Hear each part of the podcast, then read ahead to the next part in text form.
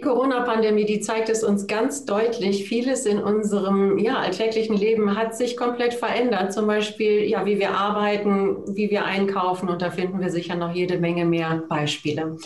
Wir wollen heute über das neue Jahrzehnt sprechen und vielleicht die Chancen, die dieses Jahrzehnt uns bietet. Ich freue mich sehr darauf. Michael Proffe ist dabei von Proffe Invest und Dirk Hess von der Citigroup. Herr Proffe, vielleicht direkt an Sie die erste Frage. Wenn Sie eine Liste hätten von eins bis zehn, welche Dinge sich alle verändern und besonders stark hervortreten für dieses kommende Jahrzehnt, was steht denn ja an den obersten drei Positionen bei Ihnen? Ja, das Grundsätzliche würde ich erstmal sagen, wir Menschen haben jetzt in den letzten 18 Monaten begriffen, dass der Innovation, Innovationszyklus wesentlich dynamischer vorangehen kann. Das, was man uns seit Jahren immer so erzählt, das braucht so und so lange, das braucht Zeit etc. Wir sehen, wenn es drauf ankommt, geht alles verdammt schnell. Und selbst in den Bereichen wie die Automobilindustrie, die jetzt auch mal umdenkt, wo man jetzt durch die Bank weg sagt, ja, der Benziner ist eigentlich out, äh, wir setzen auf neue Technologien, vor der Pandemie hätte das keiner gesagt. Die hätten noch ein Jahrzehnt um ihre Benziner gekämpft. Und so ist das in allen Bereichen. Es wächst doch immer was zusammen, was vorher undenkbar war oder in den Planungen fürs nächste Jahrzehnt war.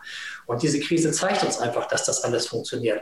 Ähm, wenige Menschen wissen darüber, dass es Zehntausende von Projekten im Bereich Smart Cities gibt. Also es gibt diese ganzen Industrien, wo darüber nachgedacht wird, wie werden wir in Zukunft leben. Und dieser Zyklus, dieser Umdenkzyklus, der wird in diesem Jahrzehnt stattfinden, der eigentlich für weiteren, hinteren Jahrzehnt gedacht war.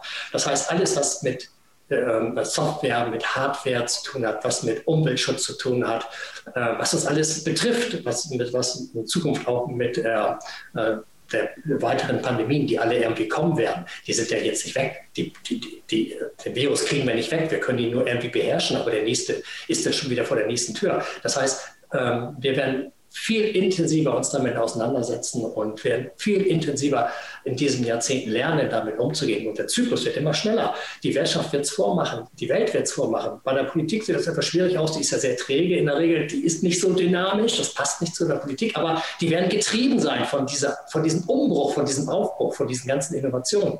Und ganz, ganz vorne steht natürlich da die Technik, da steht die Chipindustrie, da steht die Software. Ohne die geht es ja gar nicht. Hier wird ja alles miteinander vernetzt.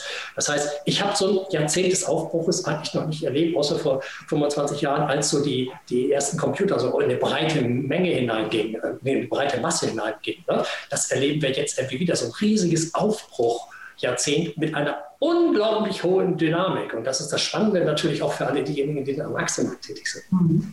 Eine spannende Dynamik, Herr Hess. Ähm, sehen die die Anleger auch? Äh, sehen Sie, dass die mitgehen? Es gab ja unheimlich viele neue Kleinanleger, die jetzt äh, an die Märkte gekommen sind. Äh, Chancen und Risiken, die es da gibt, wie wir auch wissen, und dass die Kleinanleger jetzt eine ganz andere Power haben. Aber gehen die da so mit? Und wenn Sie sagen, da ist so eine Dynamik auch in den neuen Technologien, Tech-Aktien waren stark im Fokus. Wie, wie stellen sich denn die Anleger auf, mal in einer längeren äh, Zeitsicht? Und wir können hier schon ein bisschen, bisschen zweiteilen. Wir haben einmal die langjährigen äh, Marktteilnehmer, die, die fokussieren sich auf das, was sie sehr gut kennen. Gerade wenn man im Bereich des, des kurzfristigen Tradings geht, da, da ist der Index immer noch ähm, das Mittel der Wahl. Allerdings werden auch äh, gerade Trends in Einzelaktien äh, gerne mal gespielt.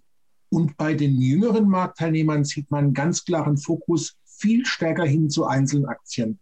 Ähm, getreu nach dem Motto, das, was ich kenne, möchte ich auch handeln, denn das kann ich viel besser einschätzen. Wir sehen also schon, dass gerade auf Produkte, auf Einzelaktien, gerade auf Tech-Werte, wesentlich mehr Aktivität zu verzeichnen ist, als wir das beispielsweise vor vier, fünf Jahren hatten. Gehört denn, Herr Proffe, gehört auch der Klimawandel mit zu den äh, Dingen oder äh, schauen wir rein technologisch auf den Wandel? Bitcoin, äh, Blockchain und so weiter? Oder gehört der Klimawandel dazu? Definitiv, der Klimawandel ist der ganz große Background dahinter. Es recht für alle jungen Menschen, auch die, die jungen Menschen, die jetzt am Kapitalmarkt gehen, etc. Sie, die, die sind ja diejenigen, die das richtig spüren. Und die jungen Menschen sind ja auch die Triebfeder, den Älteren in Anführungsstrichen zu zeigen, hey, da passiert was auf der Welt, was wir unbedingt äh, äh, verhindern müssen. Das können wir nicht so weitertreiben. Und in den USA haben wir es halt gesehen, der neue Präsident setzt auch auf äh, Klimapolitik. Also da passiert etwas. Und äh, wir können uns doch gar nicht vorstellen, wie stark diese jungen Kräfte sind, die das alle, alle verstanden haben. Und vorher war immer die Frage, ja, wer soll denn das bitte alles bezahlen? Nun, in den letzten zwölf Monaten haben wir gesehen, wie viel Geld auf der Welt möglich ist und wie, wie es möglich ist, Geld freizumachen. Also eine Entschuldigung von der Politik oder so kann es nicht mehr geben. Es gibt dafür kein Geld. Es gibt nur noch diesen Willen. Und diese Klimapolitik im Hintergrund, auch die großen Autoindustriezweige denken darüber nach, wie können sie weitere Geschäftsfelder bekommen. Und da spielt natürlich auch die Klimapolitik eine Rolle dahinter. Wie kann ich emissionsfrei äh, meine Produkte bekommen? Das autonome Fahren, das alles, was damit zusammenhängt, ist ein riesiger Background. Das wird uns dieses, Jahr, dieses Jahrzehnt dermaßen beschäftigen.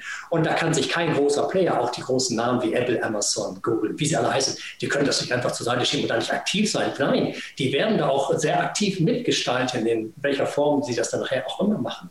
Äh, das wird die ganz große Triebfeder sein. Wir haben nur diesen einen Planeten, auf dem wir leben können und wir wollen da noch lange drauf leben und wollen auch natürlich aber auch davon profitieren, wenn diese Entwicklung sich so vorantreiben. Und da kann man natürlich wahnsinnig viel Geld mit. Man sollte denn bei diesen großen Treibern alle dabei sein weltweit passieren. Über, gibt es überall ganz große äh, ähm, äh, Kooperationen, die es vorher undenkbar waren, auch in Deutschland, wenn wir überlegen, Bosch hat sich gerade mit der Microsoft äh, eine Kooperation gemacht. In vielen Feldern geht das. Das heißt, da sind auch Denker dahinter, die wollen auch, dass wir in der heilen Welt leben. Und das werden wir am Kapitalmarkt auch sehen. Wir haben neue Player am Kapitalmarkt. Das ist alles gesund, was da gerade passiert.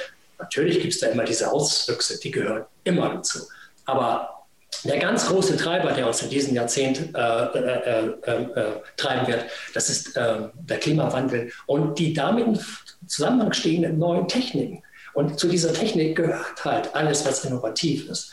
Und das wird die Börsenkurse in vielen Bereichen treiben. Es wird neue Unternehmen geben. Es wird äh, neue Börsenstars geben. Also so eine spannende Zeit hatte ich vorher nicht gesehen. Ja, es ist eine spannende Zeit, Herr Hess, aber dennoch gibt es ja auch Risiken, äh, wenn sich jetzt neue äh, Kooperationen bilden. Ähm, ja, da kann man ja aber auch mal nicht das richtige Händchen haben und dann greifen, äh, denke ich jetzt so. Ähm, wie, wie finden Anleger denn heraus, ähm, was zukunftsträchtig ist? Und ähm, äh, wenn jetzt große Firmen zusammengehen, ist das ja nicht unbedingt ein Garant dafür, dass diese Kooperation auch erfolgreich sein wird. Und Garantien gibt es am Kapitalmarkt nie. Und ähm, es war schon immer so, natürlich haben Marktführer in gewissen Bereichen Vorteile. Und wenn zwei große Player zusammengehen, natürlich aufgrund der Intelligenz, die sie haben, aufgrund der Marktmacht, der Durchdringung, ähm, bessere Chancen als ganz kleine Player aber auch viele kleine innovative Unternehmen finden ihren Platz und, und dringen durch. Es gibt viele ähm, Unternehmen, die hatten wir früher gar nicht auf der Uhr. Ich nenne mal Nvidia. Nvidia war ganz lange Zeit ein, ein, ein No-Name, den hat niemand gekannt. Und dann kam es ganz, ganz langsam und zack waren sie da. Und die denkt heute keiner mehr weg. Von daher ist es sinnvoll, wenn ich investiere, dass ich mich ein bisschen bei den Großen orientiere aber auch gleichzeitig mich informiere, was sind denn die Newcomer, wer ist disruptiv und es gibt genug junge Unternehmen, die mit sehr viel Kapital ausgestattet werden von großen Geldgebern, dass sie einfach in diese Märkte hineinkommen und mit neuen Technologie ähm, was, was, was komplett Neues entwerfen. Ich meine, das ist dieses Thinking outside the box. Das heißt, einfach nicht in den herkömmlichen Mustern, sondern in neuen Mustern denken. Und das hilft hier gewaltig, äh, um uns alle voranzutreiben. Ich gebe mal ein Beispiel. Ähm, wenn wir früher Mobilfunk gesprochen haben, äh, sprachen wir über Nokia und dann kam 2007 ähm, Apple mit dem iPhone und siehe da, der alte Marktführer ist verschwunden. Da gilt es natürlich als Investor rechtzeitig zu erkennen, dass vielleicht was Neues kommt, was wesentlich stärker und mächtiger ist und ob ja die, die alten oder die, die, die früheren Marktführer das auch rechtzeitig realisieren und darauf dann reagieren da muss ich ja nicht innerhalb von einem Monat reagieren, aber ich muss den Trend erkennen und, und dann dementsprechend meine Schlüsse daraus ziehen. Hm. Den Trend erkennen ist ein gutes, äh, guter, gutes Stichwort. Herr Prof, dennoch, es gibt ja auch, wir sehen es auch jetzt, ähm, Investoren setzen auf Dinge, die hochkommen, ähm, Internet, die im Internet viel verkaufen können, die da schon gut aufgestellt sind. Zum Beispiel, wir haben vorhin über das Einkaufen gesprochen und andere Einkaufsverhalten. Dennoch aber sieht man dann auch, ähm, dass der Trend wieder zurückgeht zu der alten Industrie, Lufthansa und so weiter, weil man denen wieder in, in baldigen Monaten, wenn wir vielleicht durch die Pandemie durchkommen, äh, doch wieder gutes Geschäft äh, zutrauen. Welche Balance müsste man denn als Anleger behalten? Wo muss man hinschauen und wo sollte man dran festhalten? Das ist eine ganz spannende Frage. Es bringt auch wahnsinnig Spaß, das zu beantworten. Eine kleine Sache vor nochmal. Äh, in Deutschland, da gibt es ja das Unternehmen Infineon, das kennt ja jeder. Ne? So, und äh, war ja eigentlich nur ein Nischenchip-Hersteller. Äh, ich hatte diese Aktie nie empfohlen, weil ich sie einfach nicht äh, äh, attraktiv fand. Seit, seit einem halben Jahr empfehle ich sie, diese Aktie. Warum? Weil die Aktie hat äh, Cypress übernommen. Und Cypress ist Marktführer im Bereich für äh, Chips äh, für die Automobilindustrie. Das heißt, Infineon hat auch mal einen ganz anderen Stellenwert bekommen. Das vorher nicht denkbar war. Jetzt spielt sie auf einmal ganz oben in der Liga mit. Das nur mal als Beispiel Wandel. Ne? Äh, sowas gibt es alles. Jetzt zu der anderen Geschichte. Lufthansa an sich, die Aktie ist kein Trendfolger über Jahrzehnte. Das war sie nie, das wird sie auch nie werden. Das sind viele Werte in Deutschland. Auch eine TUI wird nie ein Trendfolger, eine Fraport wird nie ein Trendfolger. Was, äh, ähm, das sind in der Hinsicht nicht diese Wachstumswerte, dass sie in eine Liga der Trendfolger kommen. Aber ist natürlich eine wahnsinnig geile Geschichte. Äh, die sind letztes Jahr dermaßen abgestraft worden. Und jetzt ist der Blick nach vorne. Ja, das wird sich langsam alles wiederholen. Und vom, vom Tiefpunkt bis zum alten Hoch, diesen Weg wird die Aktie definitiv machen. Dann gibt es eine neue Sortierung. Das heißt, in diese Aktie kann man jetzt investieren, weil man die Erholung mitnimmt. Aber für einen Langfristanleger, der sagt, ich behalte die nächsten drei, vier Jahre, da wird er nicht viel Performance machen. Er wird bis zum alten Hoch eine Performance machen, dann sind die Märkte wieder offen, es wird wieder überall gereist etc. Dann kommt wieder die ganz natürliche Bewertung und da stellt man fest, ja, okay, mit dem Unternehmen kann man Dividenden erzielen etc., aber ein Trendfolger ist das nicht. Man kann da langfristig nicht 100 Prozent oder sowas mitmachen. Aber dieser Erholungsweg, der ist halt spannend. Das ist etwas für jemand, der mal für ein halbes Jahr in einem Wert drin sein will, nicht nur mit der Aktie, auch mit dem Hebel, der kann richtig viel Geld machen. Wenn er da eine gut gedeckelte Strategie hat, dass er nämlich weiß, die wird nicht groß über ihren alten Wert hinausschießen, sondern die wird äh, das alte Hoch wieder erreichen. Da ist eine Performance drin, dementsprechend welchen, welches äh, Hebelinstrument er benutzt, wo er 100 oder mehrere Prozent äh, auf diesem Weg erzielen kann. Das ist übrigens etwas, wenn ich da beipflichten darf. Viele Investoren, mit denen ich in den letzten Tagen gesprochen habe, denken genauso. Die fragen sich, was ist denn ein kurzfristiger Trade, wenn die Pandemie vorüber ist, wenn wieder mehr Optimismus in den Markt geht, mit Hinblick auf Jahr 2022. Und da, das ist genau die Story. Die sagen sich hier in der Lufthansa, die, die, die, die ja, äh, Tourismusbranche, all das kann, kann interessant sein, auch wenn da schon deutlich sich, äh, die sich deutlich von den Tiefs äh, letztes Jahr erholt haben. Aber da ist noch Fantasie drin. Ähm, das sind aber keine Trends. Und genau das, was, was Michael Profes sagt, kann, kann man eigentlich bestätigen, was viele andere Investoren genauso sehen. Hm. Dann möchte ich aber doch nochmal nachfragen, denn äh, Warren Buffett zum Beispiel ist ja nochmal wieder groß bei Chevron eingestiegen. Wobei eigentlich äh, würde das dann ja passen, dass die Ölindustrie irgendwann auch passé ist, dass die Unternehmen sich neu erfinden müssen, mit anderen Unternehmen zusammengehen müssen. Ähm, Herr Profe, äh, wie, wie, sehen Sie das denn dann, wenn, wenn, wenn Buffett nochmal groß einsteigt? Weil er sagt, in den nächsten 10, 20 Jahren ist das Ölgeschäft einfach noch groß mit dabei. Ja, er hat aber nicht gesagt, dass er, dass er die zehn Jahre da drinnen bleibt. Er nimmt jetzt auch diesen Hype mit, diese ganzen Erholungshype dort mit. Und dann wissen wir auch nicht, in welchem Hintergrund er noch da weiß. Was die Ölindustrie weiß natürlich auch, dass sie ein sterbendes, eine sterbende Branche ist. Das ist so sicher wie das Abend in der Kirche, so wie damals äh, in Deutschland, als wir aus der Kernenergie ausgestiegen sind und RWE und E.ON das nicht wahrhaben wollten. Ja, und dann waren sie nachher weg vom Fenster. Genauso wird es mit der Ölindustrie sein. Das braucht ein bisschen, aber das wird sich möglicherweise beschleunigen. Aber die sind ja auch nicht dumm, die wollen ja auch überleben. Und wir wissen heute nicht, wo die sich überall dran beteiligen. Vielleicht weiß der Herr Buffett etwas mehr, was da im Hintergrund passiert. Aber Herr Buffett ist auch kurzfristig unterwegs. Das heißt, die, äh, die Ölindustrie, äh, die wird ein starkes Jahr dieses, dieses Jahr haben. Da ist er halt daran beteiligt. Natürlich nicht nur in der Aktie, er ist auch mit Optionen dabei. Ne? Also der Mann ist halt nicht dumm, der weiß ja auch, wie man Geld verdient. Aber er kann genauso nächstes Jahr wieder sagen, ich reduziere wieder mein, mein, mein, äh, meine, meine Belegschaft, ich da, äh, meine Investition, die ich da reingemacht habe. Also das ist kein Garant. Er hat nicht die Aussage gesagt, dass der, der Ölmarkt die nächsten zehn Jahre boomen wird. Das hat er so nicht gesagt. Mhm. Herr ähm, Hess, Sie sagten gerade, der Fokus kann auch Richtung Einzelaktien gehen. Ähm, man sieht so eine leichte Veränderung bei den Anlegern.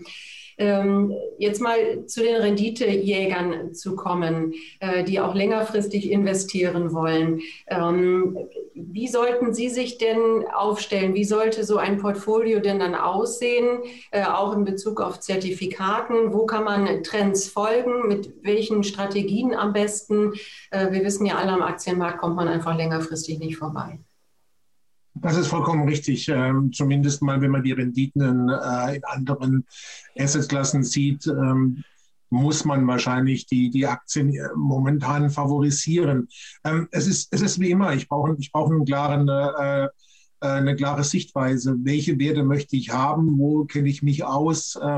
Oder ähm, wo informiere ich mich und traue ich mir das zu?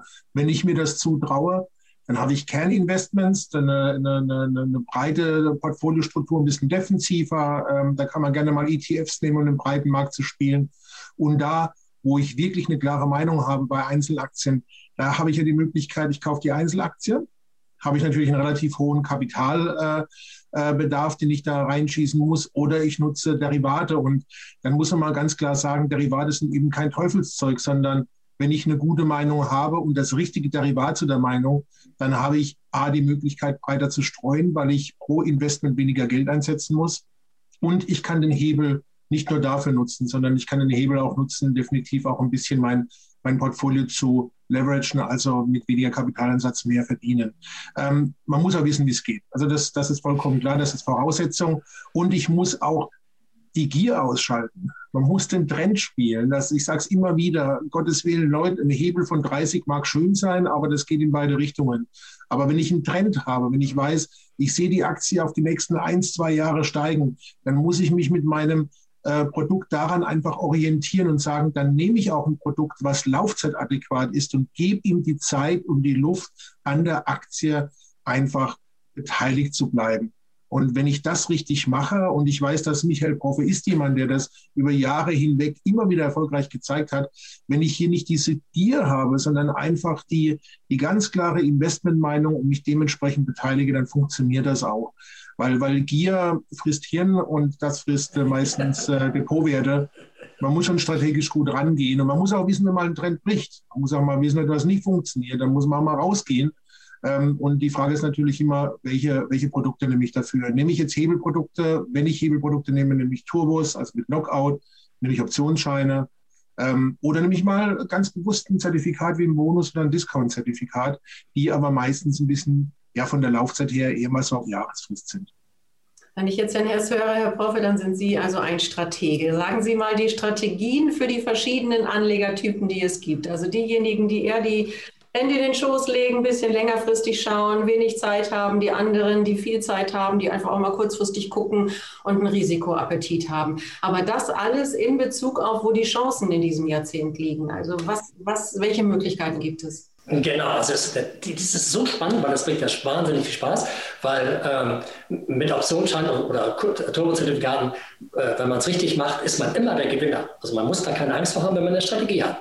Jetzt mache ich mal drei Beispiele. Nehmen wir mal an, Anleger A. Das ist jemand, der ist berufstätig und hat wenig Zeit, kann also nicht aktiv von der Börse etwas machen, möchte aber gerne mit Plain Vanilla Optionsschein eine Aktie begleiten, zum Beispiel eine Microsoft. Die Microsoft wird in den nächsten 24 Monaten definitiv mehr als 40 Prozent zulegen. Äh, fundamental betrachtet, nach meinen Bewertungen, wird es wesentlich höher sein, aber nehmen wir mal die unterste Range. Wenn ich jetzt einen Optionsschein nehme, der mindestens zwei Jahre Laufzeit, der am Geld gekauft wird mit zwei Jahren Laufzeit, dann habe ich so einen Hebel, langfristigen Hebel um die fünf. So, jetzt passiert Folgendes. Äh, die Aktie steigt auch in den nächsten zwei oder mehr, gesagt in den nächsten anderthalb Jahren schon 40 Prozent, weil die letzten sechs Monate sind nachher das, das Entscheidende. Er muss diesen Optionsschein gar nicht jeden Tag, jeden Monat betrachten, sondern er, äh, er erwartet, dass die Aktie diese 40 Prozent macht mit all den Schwankungen, die wir in den nächsten zwei Jahren an den Börsen kontinuierlich sehen, sehen werden. Die lange Laufzeit ist dafür da, wenn eine Schwankung kommt, dass er die durchstehen kann. Ja, so, wenn die Aktie denn nach, nach 18 äh, Monaten denn irgendwo irgendwo um die 40 Prozent zugelegt hat oder um 30 Prozent, liegt der Optionsschein weit über 100 Prozent. So, und dann ist der Moment, wo er sagen kann, jetzt muss ich aufpassen, die Laufzeit nur noch sechs Monate. Wenn da etwas passiert, was Heftiges passiert, dann wird sich der Optionsschein äh, wird einbrechen und möglicherweise nicht erholen. Also in dem Fenster kann ich verkaufen.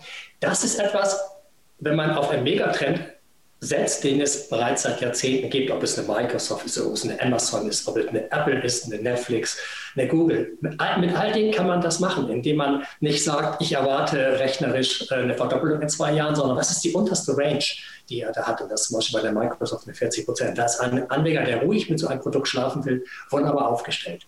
Wenn ein Anleger jetzt sagt, ich möchte auch die Chancen am Markt mal wahrnehmen, nämlich diese Korrekturen, weil in Korrekturen verdient man am allermeisten mit Hebelprodukten. Jetzt haben wir gerade die Tage gesehen, dass die Börse am Montag etwas runtergegangen sind. Diejenigen, die am Montagabend zugegriffen haben mit einem Optionsschein oder mit einem Toro-Zertifikat, einem Optionsschein, der auch bei wegen 12 oder 18 Monate läuft, am Geld, der hat jetzt schon gute Prozente dort drin. Wer ein Turbo gekauft hat, und ist in den Tiefs am Montag bei den großen Werten 20 Prozent weggegangen ist, liegt jetzt auch schon im Plus. Das heißt, wenn die Erholungen einsetzen, die kommen in der Regel rasant, das haben wir die letzten Jahre immer gesehen, macht man in kürzester Zeit am allermeisten Geld. Das bedeutet für den Anleger aber, er muss Zeit investieren. Das heißt, das muss er jeden Tag betrachten und er muss seine Zielkorridor kennen. Denn wenn die Aktie, die damit runtergegangen ist, zum Beispiel eine Microsoft, eine Apple, eine Netflix, eine, eine Adobe oder so, wenn diese runtergegangen sind, wenn sie wieder zum alten Hoch gekommen ist, das muss die Strategie sein, da muss ich mal neu überdenken, wo steht mein Produkt und gehe ich da gegebenenfalls raus. Das ist etwas für einen aktiveren Anleger. Und hier kann ein, ein aktiver Anleger bei Turbozertifikaten, sollte er zeitlich immer unlimitiert gehen, weil wenn er äh, ein zeitbefristetes Turbozertifikat nimmt, dann raubt er sich die Chancen. Das ist zu gefährlich. Beim Optionsschein nicht unter zwölf Monate. Und wenn wir jetzt zu den ganz aktiven Anlegern gehen, das sind die, die tagtäglich an der Börse dran sind. Ja? Äh, der meiste Spaß momentan sind Turbo-Zertifikate. Warum? Weil die Volatilität bei Hebelprodukten doch noch recht hoch ist. Also äh, die implizite Volatilität meistens weit über 20. Interessant ist, wenn sie unter 20 ist. Das heißt, wenn ich mit Turbo-Zertifikaten arbeite und gerade wenn so eine Korrektur wie jetzt da gewesen ist, dann von dem Tiefspunkt nochmal der Go-Schwelle 20 Prozent runtergehe und dann mit einem Trailing Stop-Loss arbeite, den ich 30, 40 Prozent vom aktuellen Kurs wegsetze, dann kann ich einen Trend, der nach oben läuft, begleiten. Aber ich muss es halt aktiv machen. Das sind diese Mega-Chancen, die man hat. Wer mit Turbo-Zertifikaten arbeitet und nicht Totalverlust erleiden will, muss sich die Sachen angucken. Und es ist doch viel interessanter, mit einem kleinen Hebel vielleicht Hebel 4 oder 3, kontinuierlich übers Jahr zu arbeiten, als mit dem Hebel 20, der auch mal richtig nach hinten losgehen kann. Denn wenn es runtergeht, sehen wir ja, das geht verdammt schnell runter und da kann jetzt auch Ding, ein, Hebel, ein Turbozertifikat mit Hebel 20, der fliegt dir an den Tag um Ohren. Mhm. Ein Turbozertifikat mit einem Hebel von 3, der fliegt dir nicht um Ohren. Ja? Also, Darf ich, darf ich hier kurz reingrätschen? Ich, die ganze ja. Zeit, ich weiß, bin ich aber so schon im Redefluss. Ähm, das mit dem Anfang mit, mit der Microsoft, mit dem Hebel 5, das war genau das, was ich sagen wollte. Wenn ich einen Hebel von 5 habe, muss ich idealtypisch nur 20 Prozent des Gegenwertes, was ich eigentlich in die Aktie einsetzen wollte, in den Optionsschein einsetzen, um am Ende des Tages das gleiche Resultat zu haben. Äh, und, und das gibt mir wiederum 80 Prozent mehr Liquidität, die ich dann woanders streuen kann. Oder wenn ich natürlich riskanter bin, nehme ich halt dann trotzdem ein bisschen mehr Investitionsvolumen und habe dann, dann alles nach oben gehebelt. Aber den Hebel muss ich ganz bewusst einsetzen, um weniger Kapital einzusetzen.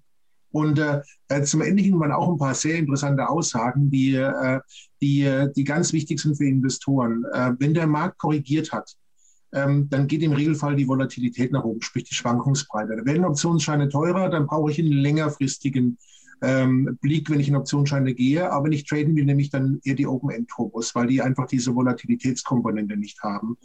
Äh, und es ist eigentlich alles gesagt worden. Gerade dann, wenn ich einen Hebel von 20 nehme, dann bin ich idealtypisch, ähm, wenn ich einen Turbo habe mit einem Hebel von 20 und der Markt korrigiert um 5 Prozent, dann habe ich einen Totalverlust. Und das muss ich als aktiver Anleger immer beachten. Beispielsweise Nasdaq 100 am Montag minus 3 Prozent. wenn ich, wenn ich da zu nah dran bin, wenn ich da nicht wirklich mit meinen Turbos die, die, und heute, das ist, weil es wird volatil dieses Jahr, es wird deutlich volatiler.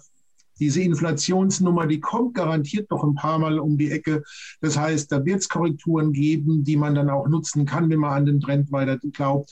Aber deswegen muss man wirklich seine Knockouts, wenn man mit Turbos arbeiten, weit genug wegsetzen, dass man nicht mal in so einer kurzen Welle erwischt wird, weil wir haben es gesehen, einen Tag später war alles schon wieder vorbei.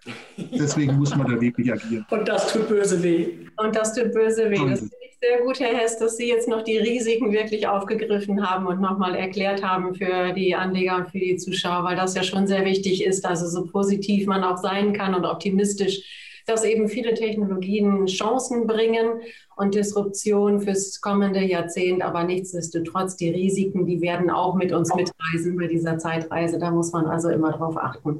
Leider läuft uns wirklich die Zeit weg. Ich könnte hier noch Stunden mit Ihnen sprechen, darf ich aber nicht. Dann müssen wir das einfach nochmal wiederholen. Das machen wir sicher. Ganz herzlichen Dank, Michael Proffe von Prof Invest, auch Dirk Hess an Sie von der Citigroup. Ganz Herzlichen Dank. Und natürlich auch an Sie, liebe Zuschauer. Und wir führen hier einfach weiter interessante Gespräche. Herzlichen Dank. Dankeschön. Dankeschön.